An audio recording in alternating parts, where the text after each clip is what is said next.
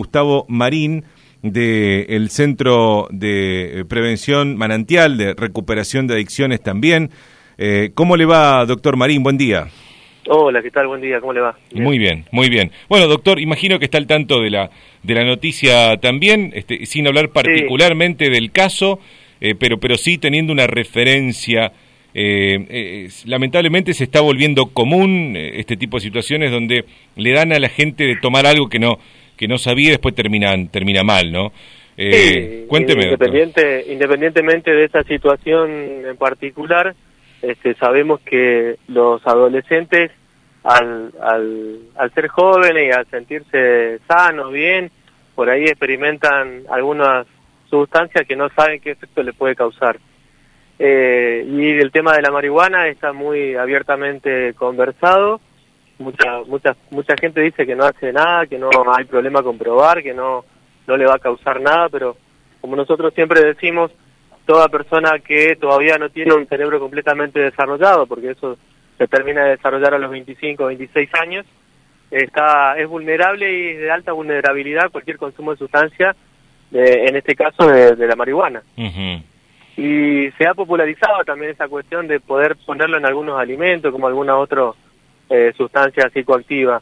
Y en el caso de la marihuana, lo único que se modifica en el hecho y en el efecto de, fumarlo es que como el tracto digestivo tarda un poquito más en absorberlo, los efectos se producen un poco más tardíamente. O sea que el efecto es el efecto es similar al que si uno se lo fuma, pero va, va a ser una hora después, una hora y media después. El efecto es similar y aparte de que aparece tardíamente, como aparecen aquellos que esperaban los efectos rápidos, obviamente, como no tienen los efectos de enseguida, comen un poco más, como para ver si es por, por una cuestión de ah, cantidad. claro, Y el problema es que se va a sobreponer ese, ese consumo sobre el consumo anterior.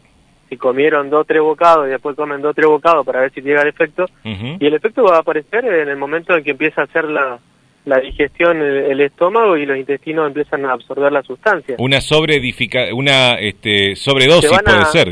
sí, se van a sobredosificar por una cuestión de, falta de efecto.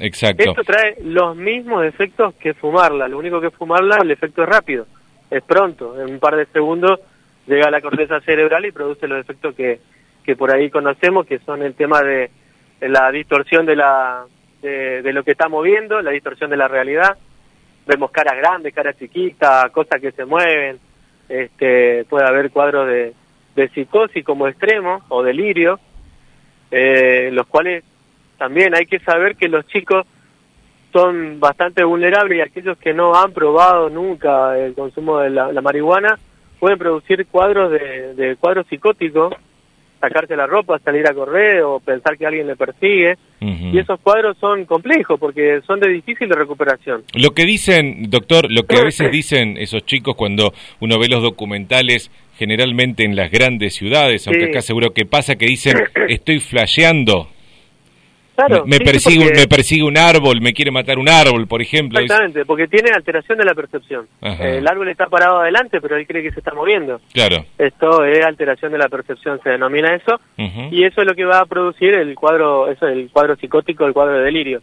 El problema es que eh, tenemos una, hay altas chances de que uno de cada diez o uno de cada veinte se quede con ese problema de salud mental de por, de por vida. Ah, y eso no lo podemos determinar, o sea, si probamos 100 pibes que prueban marihuana y capaz que a ninguno le toca, y en otro caso capaz que le toca 100. Entonces, eso es independiente de la cantidad, independiente de la calidad, independiente de un montón de factores. Por eso, por eso algunos, cuestión física de uno. Por eso en este caso algunos terminaron internados y otros no les pasó casi nada, digamos. Sí, eso ya es una cuestión genética, una cuestión de, cuerpo, ¿no? Pero, y obviamente que a algunos les va a afectar más y a otros no lo van a afectar, o algunos que tuvieron ciertos síntomas no lo habrán dicho, por miedo a decir, bueno, estuve comiendo brownie con marihuana. ¿Cuáles son también la situación. ¿Cuáles son, además de esos que acaba de mencionar usted, doctor, ¿Cuáles son los síntomas que puede percibir un adulto, por ejemplo, cercano, profesor, amigo, padre, de una persona que haya consumido marihuana? Y el primer efecto, como en todas las sustancias de este tipo, es una excitación o una pequeña euforia. Y rápidamente pasa al estado un poco más eh, depresivo, por decirlo así, más tranquilo, más relajado. Este, y la cuestión, la primera cuestión es ver si la persona se le dilatan las pupilas, los puntitos negros del ojo, este, y la relajación que va a presentar o, esa cuestión de no me importa nada en esos primeros minutos de efecto, ¿no? eh, hay que estar atento a esas situaciones eh, y, hablar mucho con los pibes, como para ver si está con alguna otra sintomatología un poco más grave, como la, posibilidad de una psicosis, que sería la sensación de, persecuta de, alguna cosa o de alguna persona. Eso también como, como efecto tóxico total. Doctor, eh, eh, el consumo de, de, por ejemplo, una comida con, con marihuana sin saberlo, sin, sin, tener conocimiento y hasta teniendo conocimiento, eh, ¿puede deteriorar la salud al punto de, no sé, llevar a la muerte a esa persona o no?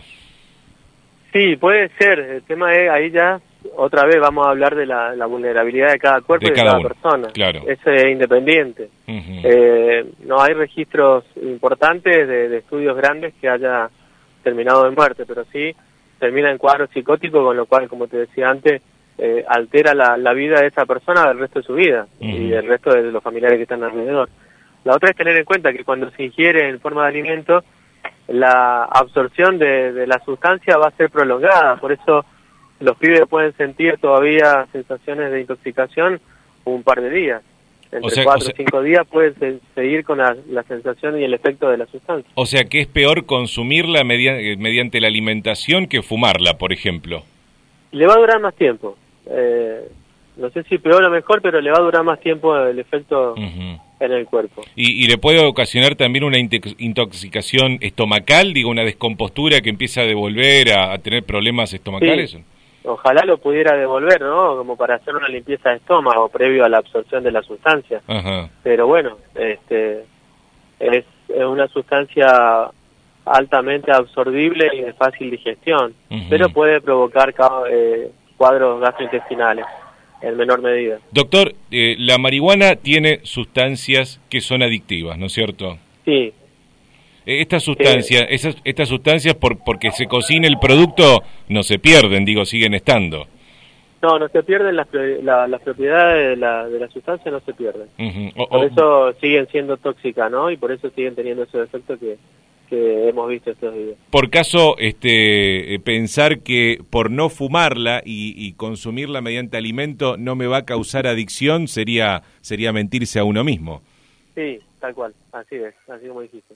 Bueno, doctor, le agradecemos mucho su, su conocimiento. ¿eh? Hasta luego. Ah, gracias a usted. Hasta luego. El doctor Gustavo Marín.